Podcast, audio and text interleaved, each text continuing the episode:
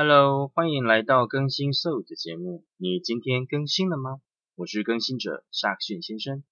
这不是心灵鸡汤类型的讨拍节目，这里想谈论有关价值观、态度以及一切人格特质的茶余饭后节目。不管现在的你处在哪个位置，还是自己更新一下吧。来来来，一来一来，拢来哈！哈哈哈哈。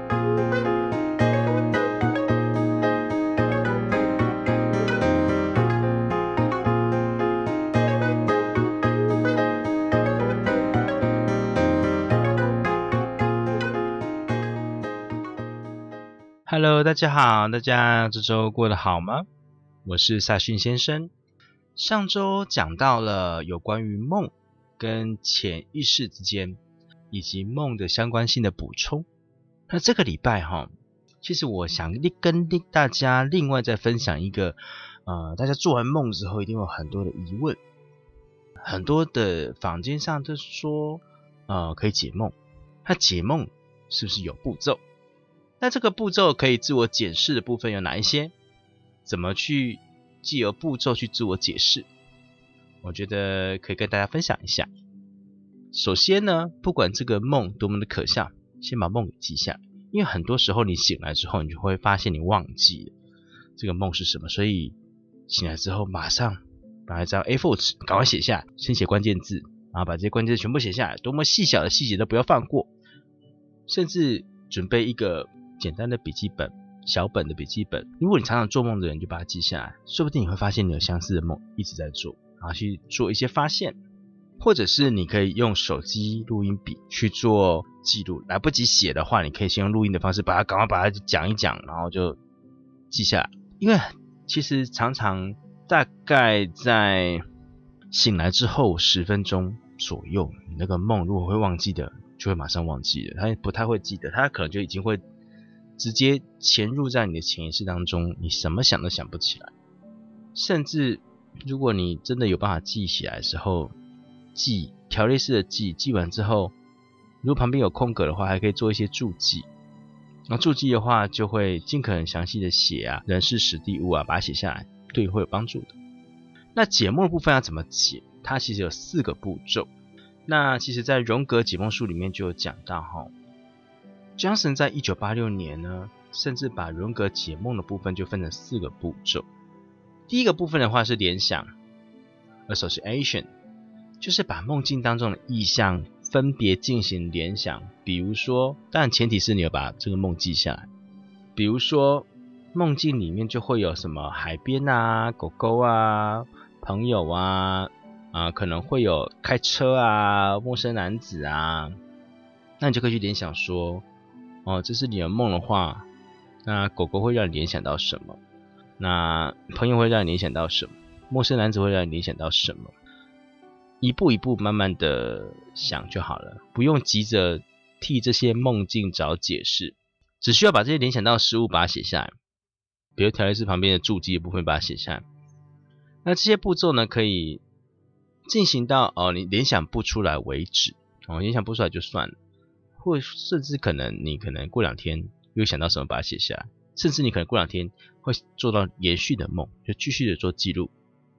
再来第二步哈，是心理动力的探索，genetic 这个阶段呢跟联想的方式很类似，差别就在于思考的是每一个你想象出，就是你延伸出来的感受的情绪跟内在特质，你就可以问自己说这些 image 这些想法。它可能代表了哪个部分？可能类似我哪一个行为特质、人格特质，跟最近生命中发生的事件或者是担心的事情有关系吗？这些 image 在梦里面或现在给我的感受产生了什么样的情绪？比如说我梦到僵尸，那僵尸的这个 image 就让我联想到说，做梦的当下正在当兵，那些。呃，僵化啊，官方啊，城府的感觉很像我现在的单位所透露出来的气息。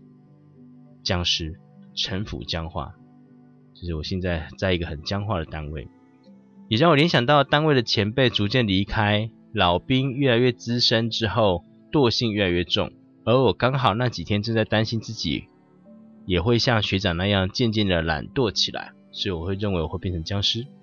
其实哈，梦中出现的认识的人事物啊，难道就是这个梦想要告诉我关于这个人的事情吗？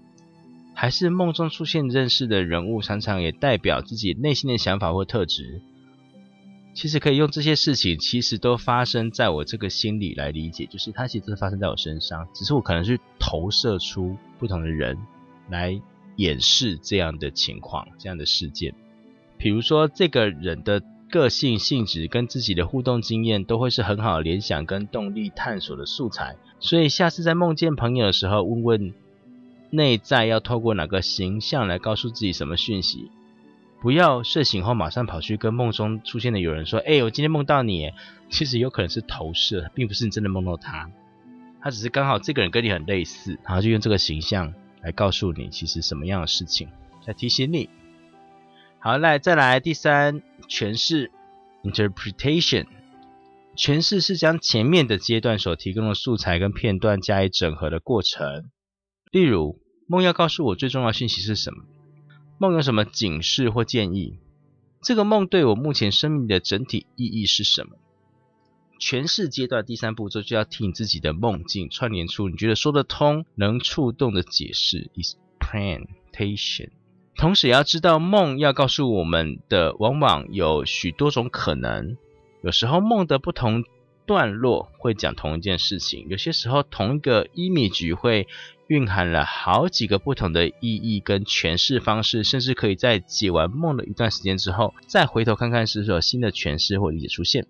对，就是你在条列式的列出来过程当中旁边的注记，就几天后你可能，诶又有新的东西，相同的梦或是不同的梦，但讲同一件事情，你可以做记录、做归纳、做整合，你就会越来越知道梦想要告诉你什么。就像梦到僵尸来讲。比如说有三只僵尸互相追逐进入电影院，串联起的意义好像是在隐约告诉我，前辈都不约而同的走向电影院那个享乐的地方。一方面是我很嫉妒，内在其实隐瞒着也想偷懒、也想耍废的念头；另一方面又希望自己不要变成那个样子，免得颓废腐败的氛围不断传染下去，或是被我后面的人超越过去、比下去。出现这一层思考后，再回头思考，想到学长们待退前都会躲到单位里面看 DVD 养老区，不就是我梦里电影院意象的最佳写照吗？对，他的梦到电影院，然后其实实际上他们现实单位就有一个养老区在看 DVD 的，它就是一个投射。那三个僵尸很有可能是三个待退的学长，腐败颓废的氛围传染下去，不断的传染他人。那我自己也想要，但是我又明白告诉我自己，其实我不想要变成这样的人。他就在提示你啊，到底你要怎么选择，你要不要这么做？好，这是第三个诠释的部分。再来第四个最后的步骤，意义化 （reduce）。当梦境已全部诠释完毕的时候，荣格取向的解释梦境的历程，也需要将上述的理解。洞察带回生活当中，就是我诠释完，我想完了，我解释完之后了，那它在我现在生活当中有什么样意义？持续跟自己的灵魂对话，克服内在的情节，可能自卑情节、优越情节这些情节跟 issue 等等。如果一方面进行解梦，却对来自潜意识的讯息不屑一顾。像是爸爸妈妈叫小孩子去洗澡的时候，小孩总会回一句“好啦好啦，等一下”。那这个时候爸爸妈妈就很想从头上给小孩一个暴锤，想要揍他。潜意识也是这样，当我们愿意听进这些提醒跟建议的时候，梦中的智者才会愿意持续提供你更多的资讯跟见解。意思就是说，你要这么认为，你要真的相信。比如说，他带给你第一个资讯。然后你真的解释完了，然后你认为他对生活当中有所对应，然后对应完之后，你真的有去做修正，真的去做了，你的潜意识、你的梦一定会察觉到说你已经做了修正了。那是不是下一步该怎么做的时候，说不定你就会又梦到了，他就会又告诉你，他会提供你更多的资讯跟更多的想法跟见解。opinion。穿过梦的门径走向自己，荣格就是这样子去做解梦的。荣格他透过替自己解梦，为病患解梦，发现解梦不只像弗洛伊德所说的充满只有充满性跟破坏的冲动，其实梦也蕴含了更多人类心理疗愈跟成长的机会。对于童话、神话等素材的分析跟理解，可以帮助我们拓展对于梦境象征的可能性。就是梦境 （dream symbol），呃，它所要告诉你的，它所要提醒你的意涵的可能性有什么？可以拓展很多很多很多对于童话跟神话这样的素材的分析跟理解。那透过梦的路径来告诉你。指引你的路径，来告诉你自己你需要什么，你要改善什么，或是你已经做到了什么，给予你什么样的鼓励跟帮助。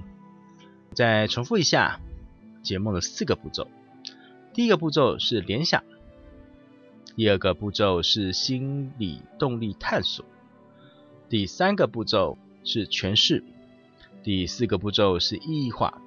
做完之后呢？对于你的生活有没有什么帮助？有帮助的话，哎，请各位来跟我分享一下，我也蛮想知道的，它到底对你真正的帮助是什么？我们来做讨论。有机会的话，我也来分享我自己的梦跟对于我生活上的帮助。这是一个良好的互动，我很期待有这样的机会来互动。你今天的更新了吗？我是萨勋先生。